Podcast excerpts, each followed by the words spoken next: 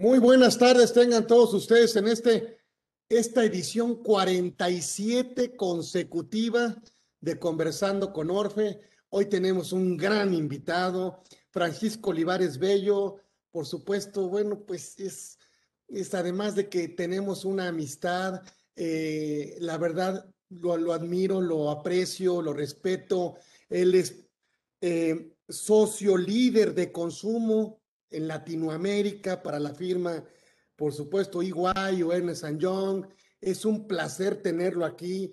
Tiene un amplio currículum. No quiero, digo, no perdería yo el tiempo en leerlo. Al contrario, la verdad es que sería un privilegio leer eh, todos sus datos curriculares de Paco Olivares, que además de ser un gran fiscalista, es un gran ser humano, es un gran amigo nuestro de la organización y que muy gentilmente, muy generosamente aceptó estar con nosotros el día de hoy en este programa número 47. Estamos en vivo, estamos en todas las redes, estamos en YouTube. Y bueno, pues siempre desde que nació este programa nos hemos dado la tarea de invitar a los mejores fiscalistas de este país.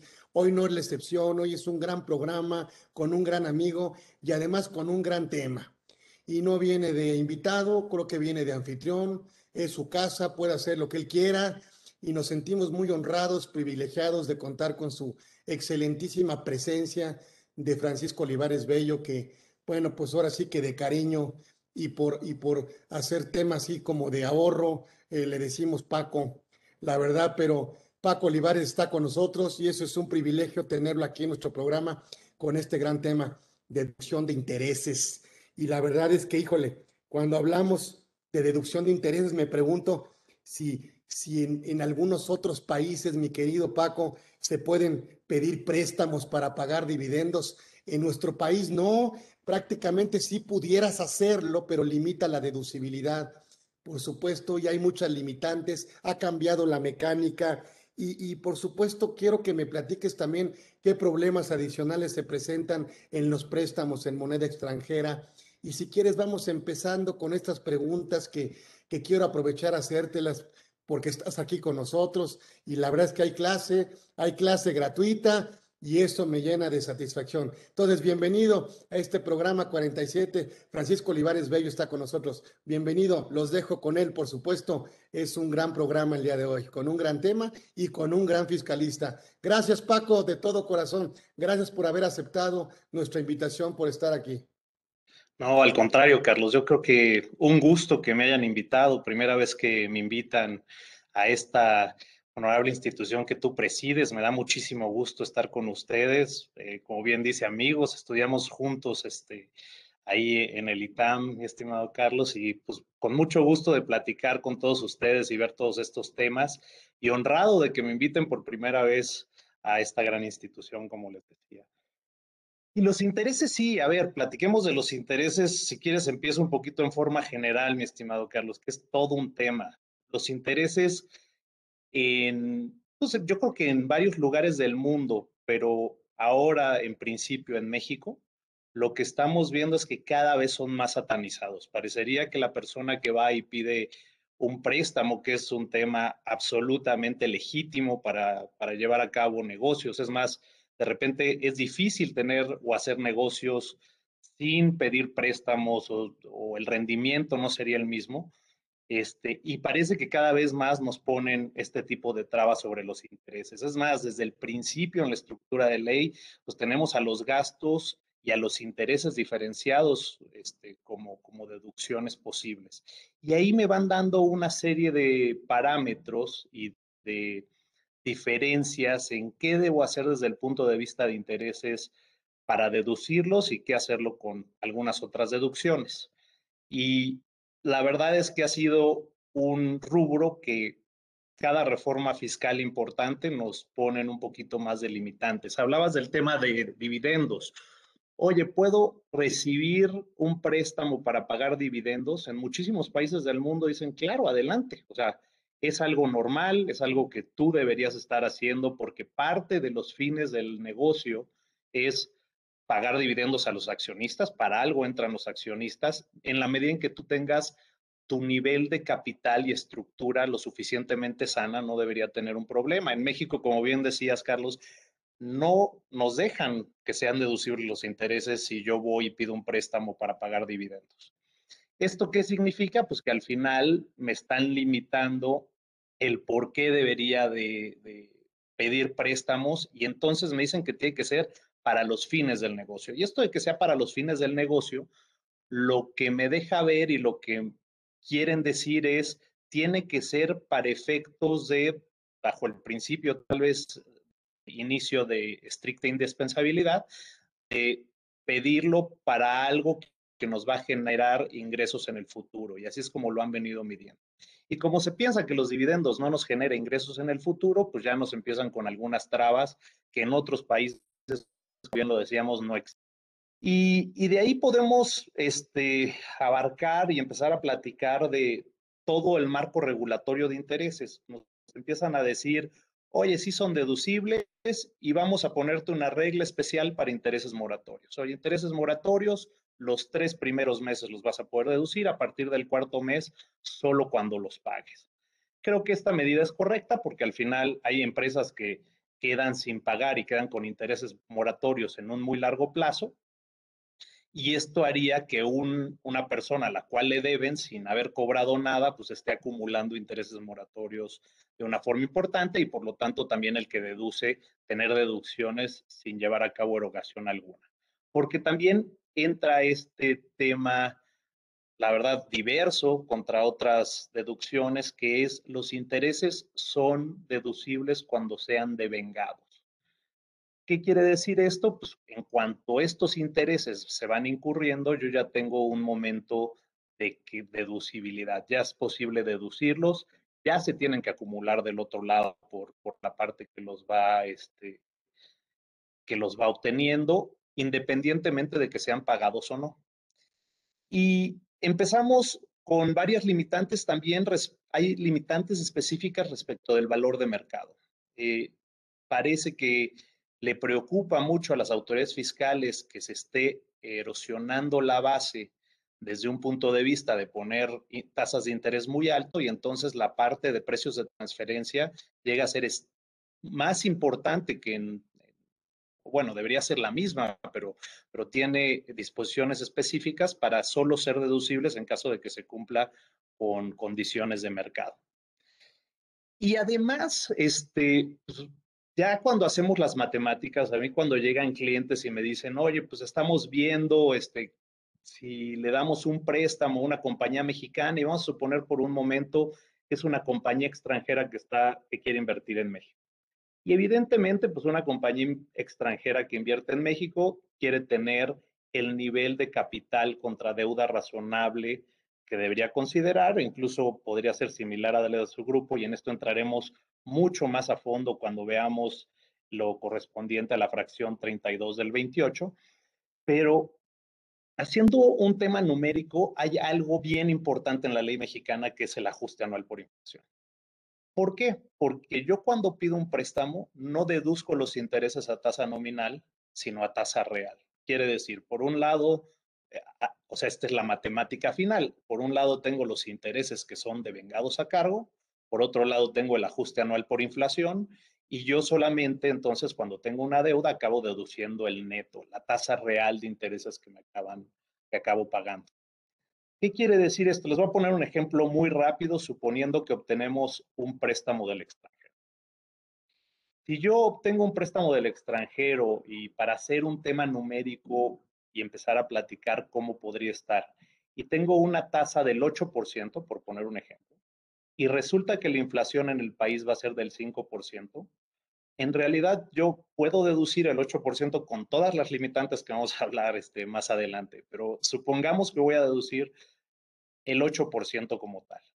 Y luego tengo el 5% de, de, ajuste anual por inflación. A fin de cuentas, mi deducción real solo va a ser del 3% por el hecho de tener un préstamo. ¿Esto qué significaría? Pues si yo tengo una tasa del 30%, eso quiere decir que yo estoy teniendo un, un efecto en mis impuestos de punto 9. Pero luego, ¿qué pasa cuando yo tengo retenciones? Porque cuando yo tengo un pago al extranjero, tengo que retener sobre estos intereses. Y vámonos a un caso, este, vamos a suponer que tenemos este préstamo con un país con el que tenemos tratado y déjenme poner por, muy rápido como ejemplo que tuviéramos Estados Unidos. O sea, la mayoría de los intereses entre partes relacionados se vienen de una empresa y es una empresa contratado, pues sabemos que las tasas van al 10%, al 15%, ya si nos vamos a ley y no tenemos tratado, evidentemente acabamos muchas veces en el país. Pero vamos a suponer por un momento que tenemos tratado con Estados Unidos. ¿Qué acaba pasando? Yo tengo que hacer una retención de impuestos a la empresa norteamericana por fuente en México del 15%, es, es la tasa que utilizaría, y eso implicaría que un 15% del 8% que les platiqué al principio en este, eso tendría un efecto de pago de impuestos de 1.2% sobre la tasa cuando realmente mi deducción solo fue del punto 9. ¿Qué quiere decir? Que yo le estoy pagando más a las autoridades fiscales que las deducciones que estoy teniendo desde el punto de vista de mi declaración anual. ¿En qué? Entonces, a las autoridades fiscales les entra más dinero que el que por el hecho de tener una deuda que si no lo tuviera. En este caso en particular, donde estamos hablando tasa de interés 8%, inflación del 5%. Evidentemente, entre más alta va siendo la tasa de interés y menor sea la inflación, esto se ve equilibrando con, el tiempo, pero más o menos en unas tasas de mercado que podríamos ver hoy en una empresa con buena solvencia económica, donde podríamos justificar, o en realidad el valor de mercado es un 8%, y con inflaciones por ahí, como la estamos viendo, que pueden llegar al 5%, esto es lo que estaría pasando. Ahora, imagínense que no tenemos tratado y nos fuéramos una tasa más alta bueno, pues evidentemente el efecto se vuelve escandaloso. O sea, ya lo que le estamos entregando a las autoridades fiscales contra lo que se deduce en México no tiene absolutamente nada que ver.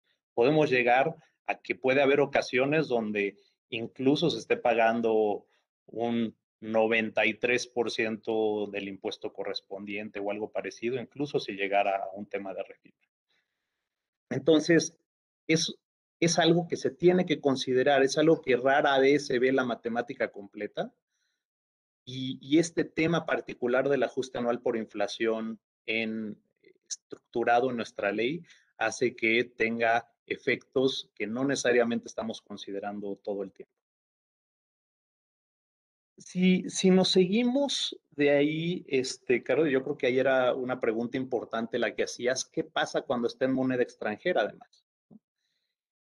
Y de ahí, pues evidentemente voy a tener una utilidad o pérdida cambiaria que muchas veces lo que hemos visto en una deuda a largo plazo y con las condiciones de país que tenemos, la verdad es que últimamente, en los últimos años, un poquito más estable el tipo de cambio, pero en años anteriores sí vemos que tenemos un, unos sub y bajas de tipo de cambio muy importantes y en realidad estamos viendo qué es lo que pasa a final del año, qué es lo que pasó contra el año pasado, para ver si tenemos una utilidad o pérdida cambiaria. Les puedo decir que con muchos de mis clientes donde tienen que ser intensivos en deuda, porque, pues, este, por ejemplo, si hablamos plantas de generación de energía eléctrica, este, gasoductos, son, son proyectos que necesariamente necesitan un nivel de endeudamiento muy importante. Este tema de utilidad o pérdida cambiaria, cuando se tienen dólares, da unos bandazos donde puede haber si hay una pérdida cambiaria, puede haber dos años que no se pague nada de impuestos y cuando se tiene utilidad cambiaria, estar en tasas efectivas del 90%. Y esto me lo da con un alto nivel de endeudamiento. En la diferencia de tipo de cambio, aunque se me mueve un poquito, evidentemente tiene un impacto sobre, sobre las cifras extremadamente alto. Entonces, es algo que tenemos que considerar y de ahí empezamos a ver, oye, en todas las disposiciones qué pasa con la utilidad o pérdida cambiaria, pues tengo que ir viendo, dependiendo de dónde me están limitando y dónde me están diciendo qué hacer con los intereses, si debo considerarlos como si fuera un interés o no. Si me preguntan, pues desde el punto de vista financiero hasta está en el costo integral de financiamiento. Es decir, yo tengo un costo intrínseco por el hecho de endeudarme o tener cuentas por cobrar o lo que yo quiera, denominado en moneda extranjera que va dentro de un pool donde tengo que evaluar cuánto fue mi pérdida cambiaria, cuánto fueron mis intereses y ahora cuánto fue mi inflación para ya determinar un resultado final. Pero la ley todo me lo pone por, por canastas por separado y ahí empiezan algunas dudas de interpretación en varios de los artículos. Siguiendo con, con la plática que les tengo y, y, todo lo que hemos pensado sobre intereses, sabemos que en la reforma ya de hace muchos años, la primera limitante fuerte que me ponen, y la verdad es que fue cambiando en el tiempo, pero como queda hoy en día es, oye, si tú tienes deudas con partes relacionadas, tenemos un tema de capitalización insuficiente. Y yo debería pensar que al menos deberíamos tener un ratio de 3 a 1, es decir, tres veces contra capital contable. Y esto me lleva a, este, a, a pensar que no queremos que los grandes grupos multinacionales pongan demasiada deuda de partes relacionadas a empresas mexicanas y realmente estén extrayendo de esta forma los, los dividendos o las ganancias que se pudieran tener, porque era una forma en la que la OCDE detecta como que hay un abuso. Ya se le voy a entrar un poquito más fuerte, ya que analizan mucho más a detalle todo lo que es este, la acción 4 de, de BEPS en la OCDE. Pero era, era un, un, principio donde nos decían, oye, si tú tienes más de un ratio de 3 a 1, este, yo pienso que estás endeudado de más, basado en, en promedios, y entonces si tu deuda es con partes relacionadas extranjeras, voy a hacer que sea no deducible el interés que le estás pagando. Y la verdad es que con esa podríamos estar de acuerdo o no, hubo, evidentemente hubo polémica en su momento, pero como queda al final que es partes relacionadas y del extranjero, creo que nos quedamos como, como contribuyentes, además no hay mucho que podamos hacer, pero contribuyentes razonablemente contentos en decir, bueno, esto va a aplicar de verdad a solo un grupo de compañías donde se está poniendo este, intereses como o deuda desde el extranjero, somos partes relacionadas y tengo esa deducción. Y esa deducción podré tomarla o no podré tomarla dependiendo de cómo se comporte mi capital contable. Bueno, esa la verdad es que creo que hemos aprendido a vivir con ella.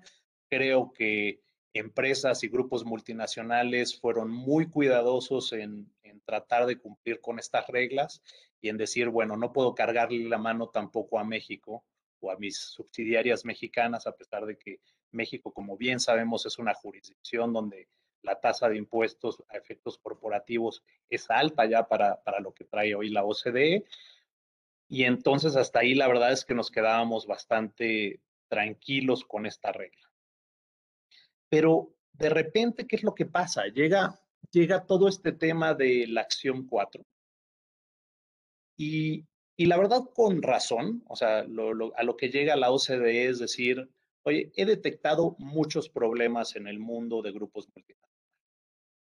Uno de los problemas muy bien identificados es que la deuda se le incluye a países con tasas altas. O sea, cuando tenemos grupos multinacionales, la deuda tiende a alojarse en países donde las tasas son altas y se le pone a veces más deuda de la que trae el grupo en general. Entonces, como, y muchas veces hay estructuras donde se logra tener ingresos en una jurisdicción baja dentro del grupo y los gastos de intereses en una jurisdicción donde tengo una tasa alta de impuestos. Y la verdad, tenían razón. O sea, sí había muchos temas relacionados con planeación en este sentido a nivel internacional, donde sí se veía este, que este tipo de estructuras se llevaban a cabo con ese fin. Entonces, creo que el principio fue correcto. El principio que detectó la OCDE fue correcto. Dentro de todas las acciones, esta acción 4 creo que tiene un principio bien identificado.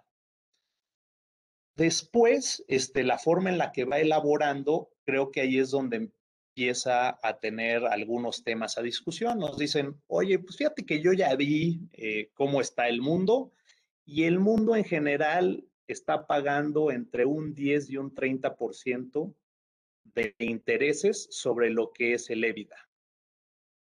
Bueno, pues, pues nos ponen un rango, nos dicen, ese es el promedio de toda la información que yo tengo y eso es lo que yo creo que sería razonable deducir para efectos de, intereses.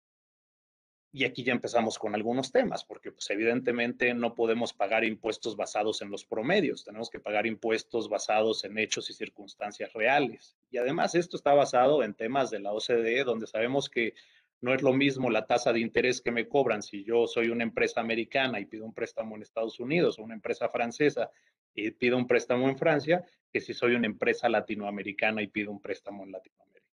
Las tasas no son igual, el costo de capital no es el mismo, los riesgos asociados no son los mismos y eso pues, es un tema de mercado, no es algo que pueda decidir el empresario que va a invertir en cualquiera de estos países.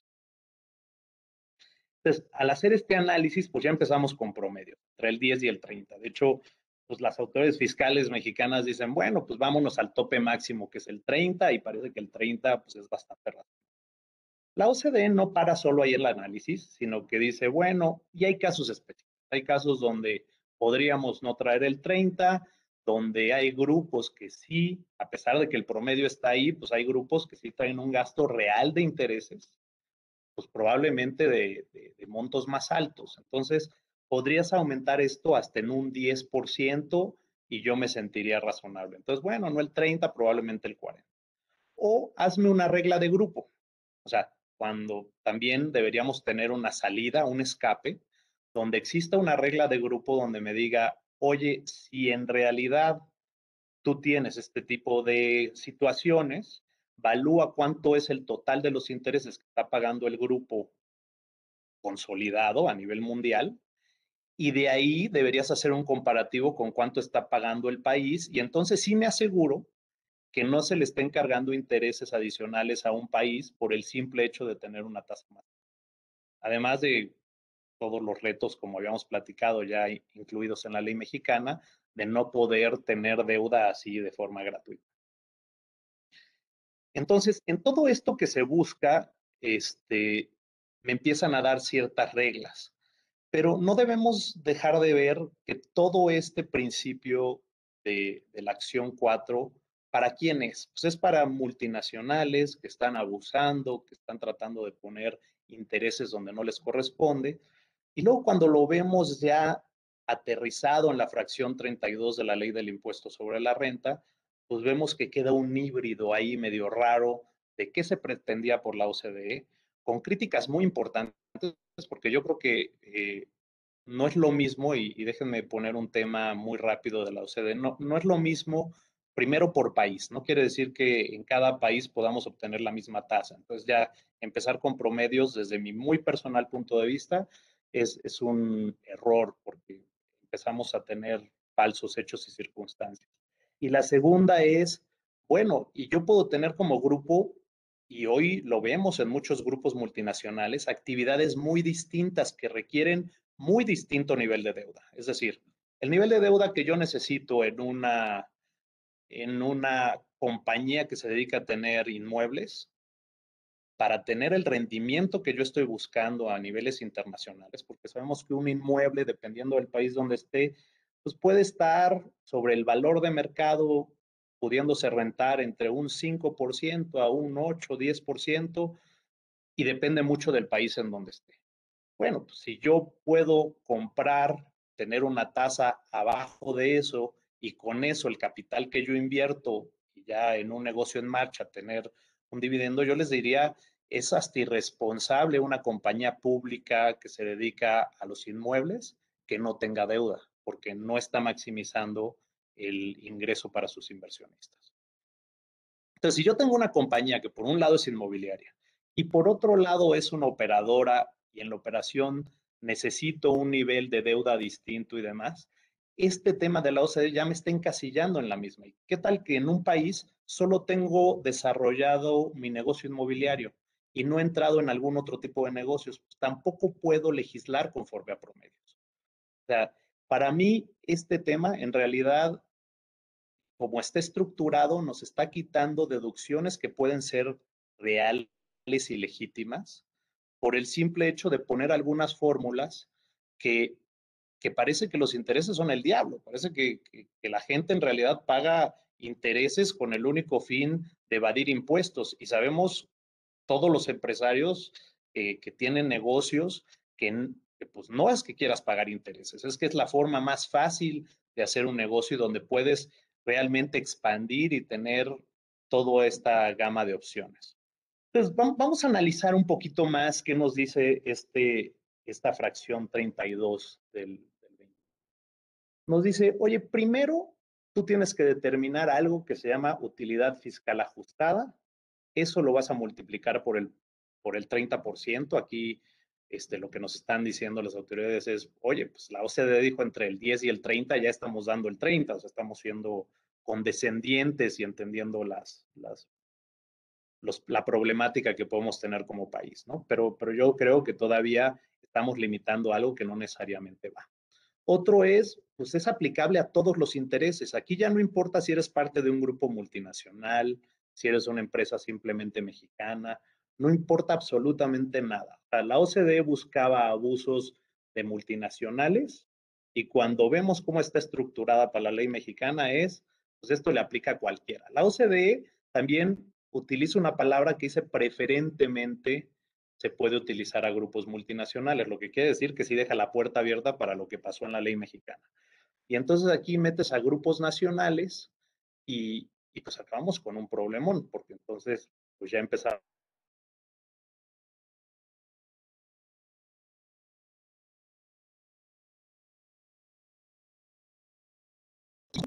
de otro caso, de, un caso totalmente distinto, donde si yo tengo un grupo mexicano que tengo que invertir y pedir préstamos, pues tengo una nueva limitante y de, la verdad desde mi punto de vista creo que nos podrían estar dejando sin deducir intereses, que para mí es una deducción absolutamente válida. Yo creo que nadie quiere pagar intereses este, más que con el fin de hacer un negocio. No es que yo vaya al banco y les diga, oye, dame un préstamo porque me gusta pagarte interés, me gusta tener gasto. estoy buscando con el fin de hacer un negocio y entonces el 100% de ese pago tendría que ser una deuda. Después me dicen, oye, este, vamos a definirte y me ponen una regla que la verdad creo que es adecuada de 20 millones de pesos de intereses. Eso lo dividiríamos entre las empresas del grupo y, es, y solo los intereses en exceso serán objetos a no deducibles. Bueno, creo que acá salva mucho a las pequeñas empresas, parte de lo que decía, entonces ya no le pega más que a, grupos un poquito más grandes. Para tener ya un nivel de 20 millones de pesos de intereses, pues ya es un, nivel eh, de empresa razonable que tiene que cumplir con ciertos requisitos. Después me define a los intereses netos y me dice, está bien, yo reconozco que por un lado tienes tus deudas y tienes intereses que estás pagando, pero por el otro también te voy a reconocer que tienes intereses a favor. Es decir, si tú por un lado tienes interés a cargo, pero tus intereses a favor también son importantes, vamos a hablar de que lo que puede ser no deducible es el interés neto a cargo.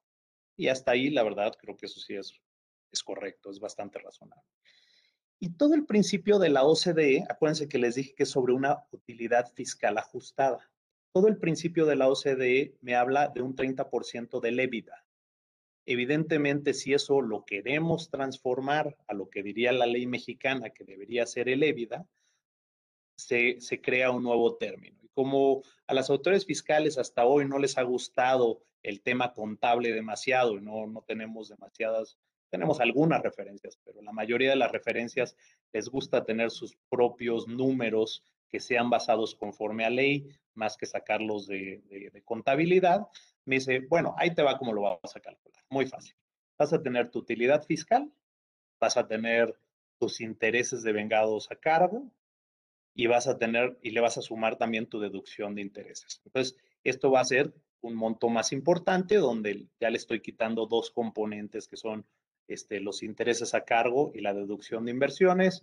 E, evidentemente, inversiones me refiero a inversiones en activo fijo, gastos preoperativos, gastos diferidos y gastos en, periodo preoperativo.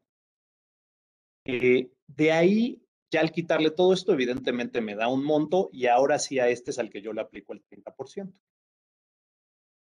Y hasta ahí yo creo que a lo que estamos llegando es que el 30% de la. Y empezamos con algunas dudas. Decimos, oye, ¿qué pasa con la pérdida cambiaria? Esta, esta que me preguntabas, Carlos, al principio, ¿qué hacemos con ella?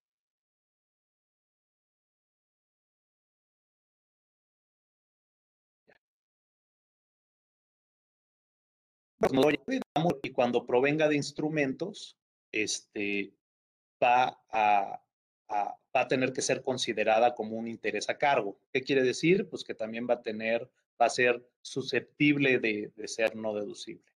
Ya cuando entramos a todo el análisis de qué significaría que sea este, un instrumento, pues un instrumento, un préstamo es podemos considerar que es un instrumento. La verdad es que hubo mucho debate al principio cuando sale esta regulación de qué deberíamos entender por instrumento, pero prácticamente cualquier forma en la que se documente un préstamo podemos considerar que es un instrumento como tal en un punto de vista un poquito más conservador, déjenme poner. Y además, eh, la verdad es que sí me dice, oye, y no va a ser solamente en un ejercicio, sino que voy a dejar esto, si llega a haber una porción no deducible, la puedas deducir dentro de los 10 años siguientes y con las mismas reglas que las pérdidas. Creo que este también es un acierto, o sea, ¿por qué? Muchos de mis clientes, pues de repente empiezas, eh, pides un préstamo para construir una planta o para construir este, una bodega o construir cualquier, cualquier tipo de, inversión que quieras para llevar a cabo tu negocio. Evidentemente los primeros años, y todos lo sabemos, son años de pérdida fiscal. Son años donde pues tengo los gastos de los, del notario, tengo los gastos de abogados, de contadores, este, y empiezo a incurrir en una serie de gastos que no necesariamente forman parte del monto original de la inversión. Todos estos gastos son gastos como tal del ejercicio y uno muy importante pueden ser los intereses porque yo para empezar a construir o para hacer cualquier cosa, pues debo tomar estos intereses y, empezar a pagarlos, eh, quiera o no, por el hecho de disponer de este dinero para, para empezar mi construcción o hacer mi planta o hacer el ducto o hacer lo que ustedes quieran. Al, al hacer esto, evidentemente, pues mi EBITDA es cero y probablemente sea cero dependiendo del, del proyecto en el que esté. Pues yo he visto que se convierte en cero nivel de ingresos por cuatro años. O sea, no, es que pueda llevar a cabo un gasoducto o una planta de energía y en un año esté funcionando, ¿no? Desde el momento en que empiezo con todas las inversiones, de verdad que pueden pasar tres, cuatro años. Entonces, ¿qué pasa después? Pues evidentemente voy a empezar a tener ingresos, voy a poder este, empezar a amortizar mis pérdidas, pero pues también tendría que decir, estos intereses que me quieres hacer no deducibles, pues que sí sean deducibles ya que tenga EBITDA. Y la verdad, en proyecciones financieras, hay veces que en el año 10 no me es posible amortizar los intereses del año 1. Son, son casos este, un poquito más raros, pero en modelos financieros ya lo hemos visto dentro, dentro de la firma con algunos de nuestros clientes. ¿Por qué? Porque también al principio, pues nuestra depreciación es alta, los, se tiene planeado, son proyectos que probablemente van a 25 años y, en, las utilidades fuertes se tienen desde el año 10 al 25 y ahí es donde ya no traigo necesariamente la depreciación de algunas cosas y demás y ahí es donde este, se, se, vuelve un tema más importante, aunque aquí obviamente estamos hablando de la utilidad fiscal ajustada que no incluye algunas de estas partidas. Pero sí hemos visto algunas donde se nos queda. Y nos dice, oye, ¿y si al final de los 10 años no pudiste, no, no tuviste el EBITDA suficiente, es decir, no hiciste el negocio suficiente para poder tomar estas deducciones de intereses, ahí sí ya se me vuelve un no deducible.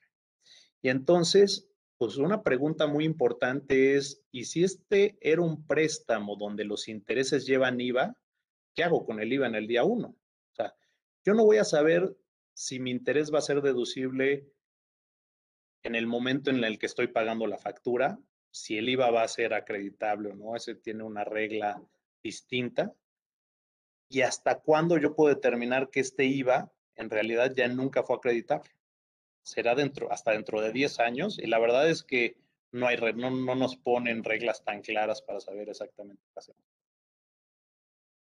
Y también otro tema criticable, yo creo, es el, que, me ha costado mucho trabajo incluso platicarlo con directores de finanzas de empresas inmobiliarias. Y dentro nos ponen algunas excepciones. Creo que es bueno poner excepciones, reconocer que hay negocios que tienen más necesidad de apalancarse de otros. Pero hay un caso bien interesante en, el, lo que quiere, tiene que ver con inmuebles, o sea, en el negocio inmobiliario. ¿Por qué? Porque no es aplicable esta disposición si yo construyo, o sea, si yo compro un terreno y construyo, esa parte no debe entrar dentro de esta regla, esa deuda que estoy obteniendo para construir no debe entrar dentro de esta regla. Pero si yo lo que hago es el negocio no de construcción, sino de adquirir los inmuebles para luego rentarlos, eso sí.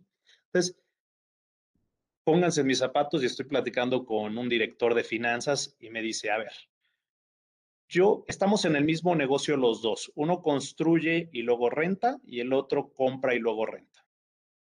Los dos, déjame suponer por un momento que tenemos exactamente el mismo balance y el mismo estado de resultados. Los dos logramos colocar la renta al mismo valor. Vamos a suponer que estamos colectando rentas al 7% del valor del inmueble, lo cual está más o menos en mercado, este, sobre todo para, para los efectos económicos de, de las cosas como se están dando hoy en día, entonces 7%. Y ahora resulta que yo soy sujeto, obviamente pido un préstamo para llevar a cabo la compra del inmueble y el otro pidió el mismo préstamo para construir el Bueno, pues uno tiene el 100% de sus intereses deducibles y el otro que compró no tiene el 100% de sus intereses deducibles. Mismo balance, misma actividad, mismo este, estado de resultados, mismo valor al que estoy rentando, y resulta que uno sí y uno no. Me dice, oye, fiscalista, explícame por qué. No, la verdad es que no hay un porqué, o sea, no hay una razón de fondo que yo dijera, digo, realmente esta debería ser la razón. Lo único que le podemos decir es, es un incentivo para los que construyen. Pero en realidad el incentivo para los que construyen existe ya sea que alguien se los compra o que ellos lo renten. Ese incentivo de la construcción no debería ser distinto si adquieres el inmueble. Así, así lo construyes tú mismo. Entonces, este es el tipo de cosas que son muy difíciles de explicar. Este, y hasta hoy, pues,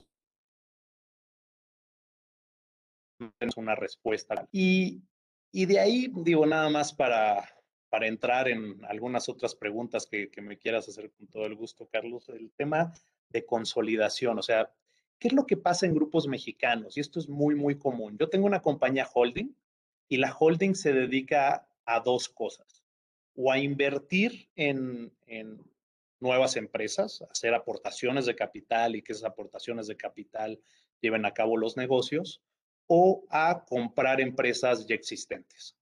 Pero es muy normal que la compañía que incurre en los préstamos es la compañía holding dentro del grupo. ¿Por qué? Porque es la que tiene todas las garantías, es la que tiene un estado financiero consolidado, es la que tiene una posición sólida para hacer frente a, los bancos. Y entonces esto es muy normal y, la forma en la que luego yo interactúo con mis subsidiarias, les digo, puede ser compras o puede ser aumentos de capital, pero ninguno de los dividendos que me pague ninguna de estas, suponiendo que todo el grupo está dentro de México, me va a generar un ingreso acumulable. O sea, yo no voy a tener un tema de vida. Si tengo una holding pura, pura, todos mis intereses están destinados a no ser deducibles por siempre. Entonces, me dan una regla de consolidación. Me dicen, bueno, si eres parte del mismo grupo, te voy a dejar que este, veas prácticamente el EBITDA consolidado y entonces puedas deducir el EBITDA consolidado y la parte de intereses. Lo cierto es que a hoy lo que sí ha pasado es que no tenemos este, esta regla y de, de consolidación. Dice que tú la vas a poder tomar sujeto a las reglas que emitan las autoridades fiscales. Y hasta hoy, pues ya pasó un año, ya se tuvo que presentar la declaración anual del primer año.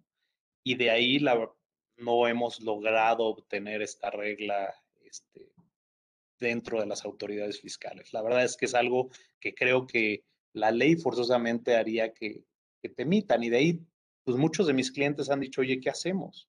Hacemos lo que suponemos tiene que ser un EBITDA consolidado y de ahí tomarlo, o pues necesariamente nos tenemos que esperar a que se emitan las reglas y en todo caso ya para lo que significa 2020 presentar una declaración complementaria viendo cómo va a tener la regla. Con un tema adicional, pues, si la regla la emiten hoy, podríamos pensar que es aplicable hacia atrás o no, cómo van a quedar estos transitorios. Creo que, creo que quedan muchas dudas al respecto. Creo que el grupo, o sea, todo el ámbito empresarial estaba esperando esta regla porque si no, como les digo, si lo tomamos individual, las compañías holding están destinadas a que los intereses del grupo sean no deducibles. Este, y bueno, es otro de los temas que quería platicar también en, aras del tiempo. Carlos, no sé si por ahí ha habido alguna otra pregunta este, del público, algo más que quieras que ahonde. ¿Qué pasa cuando el pago de los intereses lo haces a una refipre o a un refipre? Ese, es todavía más fuerte el castigo, ¿no? Porque lo que me está diciendo, ahora sí que podemos caer en un tema donde desde el punto de vista fiscal, sí sabemos que cada vez que se le está tratando de pagar un refipre, quedamos totalmente desincentivados, con tasas de retención altísimas, ¿no? Este, más allá, incluso arriba de lo que es la tasa de impuestos sobre la ley mexicana. Esto la verdad es que ni siquiera tiene, tiene una lógica como tal, porque si pensamos que una tasa de retención sea mayor a la tasa de impuestos, o sea, ¿qué quiere hacer una tasa de retención? La tasa de retención lo que te quiere decir es, si tú me estás tomando una deducción, que el otro país me pague vía fuente porque ese ingreso me tocaba a mí. Y entonces el efecto a fin de cuentas es nulo. Cuando la tasa de retención, como tenemos en el caso de Refipres, es mayor a la tasa corporativa de la ley, quiere decir que no solo eso, están poniendo un castigo fuerte relacionado con el hecho de, pagarles, que, no debería ser. Es más, ya si consideramos la retención sobre dividendos y todo lo que quisiéramos, estamos más lejos de esto. Entonces, cuando nosotros le pagamos a un refipre, tenemos un castigo brutal.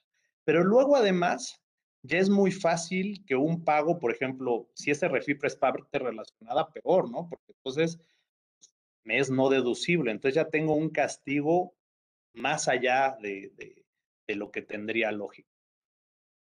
Y entonces acabo en un esquema muy, muy complicado. Para esto tengo que ver cuál es la tasa, pero sí lo que se ve muy claro dentro de la ley es que quieren desincentivar este tipo de prácticas y, vaya que lo han logrado.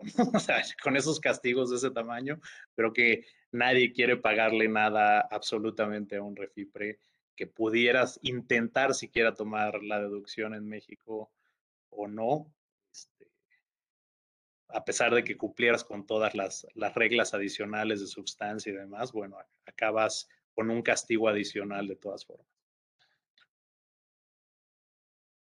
Ah, sí, sí. No sé si es peor deducir el pago o...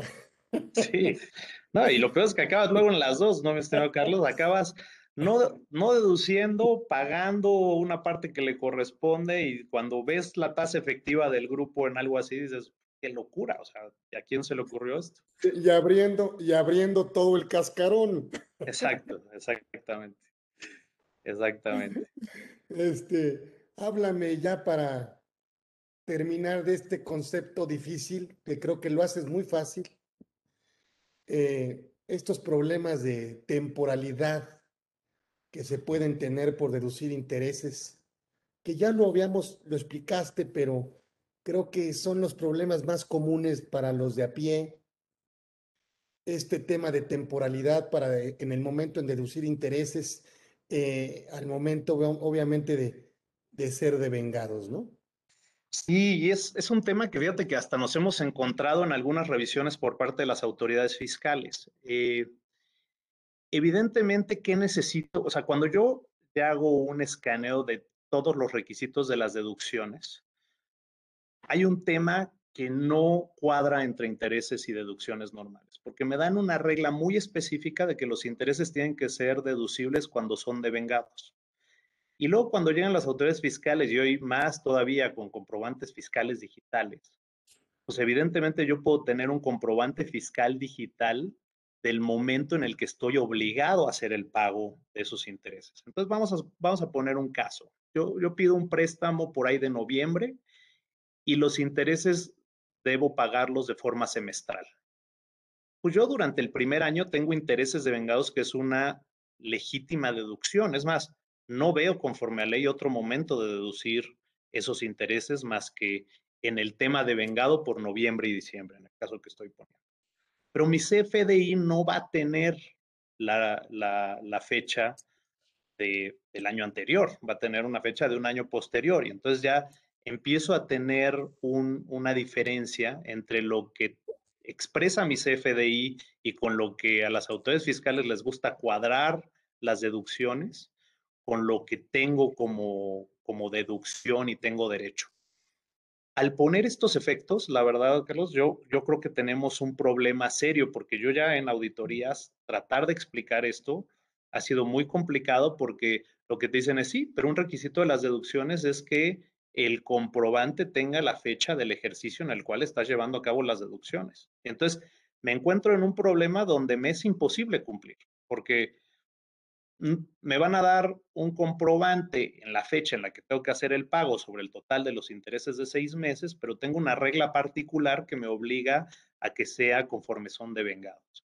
Y explicar esto ha sido muy complicado. Es más, este, prácticamente hemos acabado con, con problemas de, que en principio nos quieran considerar como no deducible el interés de vengado por el simple hecho de no tener un comprobante. Entonces, todos estos temas de, temporalidad que mencionas son reales, los estamos viendo en revisiones en el día a día. Este, y sí estamos teniendo un problema es, pues de fondo. Es más, aunque sea poquito el monto, si tú me dices, oye, pues si pedí el préstamo y me lo depositan en mi chequera el 15 de diciembre y luego para el y luego me cobran mensualmente y me voy hasta el 15 de enero con el comprobante, pues tengo 15 días que no me van a, que, que, de acuerdo con estas estructuras y lo que me está pidiendo de forma muy estricta las autoridades fiscales, quisieran que sea no deducible, pero yo en mi opinión creo que tenemos que irnos por la regla específica. En el caso de intereses creo que es muy claro y se debe cumplir con la ley en el, en el concepto de devengado. Es más, si tú me preguntas cuál es el correcto, a pesar de no tener un comprobante, pues es que sea conforme es devengado, independientemente de que tenga el comprobante. ¿Qué pasaría en el caso de que una persona física prestara el dinero? ¿Tendría que pagarle antes del 31 de diciembre?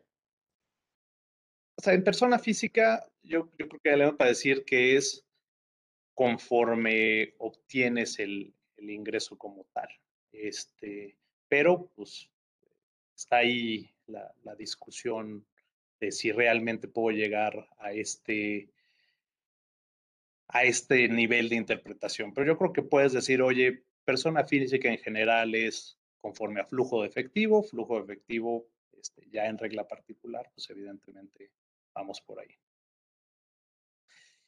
Y, el otro tema, pues es el tema de IVA. El IVA aquí todavía va a cuadrar menos todos los pagos de IVA que se hacen este, conforme cuando veas el momento de deducción, el momento del comprobante y el momento de pago de IVA ya en flujo efectivo. Aquí, incluso imagínate, en una operación normal, con una empresa podríamos tener tres momentos entre la deducción, el acreditamiento del IVA totalmente distinto y el momento en el que tengo el comprobante fiscal. Sí, sí, porque como se trata de un gasto, pues tiene que tener la fecha del ejercicio de deducibilidad. Nosotros lo que luego tratamos de hacer es que en el contrato se especifique perfectamente bien que me expedirás el comprobante en el ejercicio en que yo haga la deducción en base a devengado, aunque después, aunque después, después de seis meses o después de tres o según lo pactado, se liquiden los intereses correspondientes. Lo que pasa es que pues en la vida real de los negocios, pues si no hay factura, pues no hay pago. Exacto. No, y ese, esa yo, la veo como una buena salida cuando tienes el tema de control. Si tú le pides a un banco este, alguien más que te emita un CFDI distinto a la fecha en la que te tiene que pagar, mover el sistema del banco no, no hay cómo. Este, y puedes tener pactado este tipo de cosas. Yo creo que lo que bien dices, eh, si es este con un tema más manejable, porque, por ejemplo, fue un préstamo entre partes relacionadas que es absolutamente válido. O sea, si tenemos una empresa que está generando dinero de más y otra que requiere dinero, el hacer un préstamo de una persona a otra es algo perfectamente válido y perfectamente legal. Ahí yo creo que es más controlable, como bien dices. Oye, a pesar de que me tengas que pagar en seis meses, o en lo que sea, veme haciendo dos comprobantes, hazme uno antes de que cierre el ejercicio y ya me haces el siguiente al final y luego te pago el equivalente a las dos facturas que me diste, pero relacionado al mismo pago. Y ya lo teníamos con una institución financiera, este, es un reto tratar de decirles, mándame una factura aunque todavía no te tenga que pagar. Sus sistemas no, no necesariamente dan para eso y mover un sistema de un banco les implica dos millones de dólares.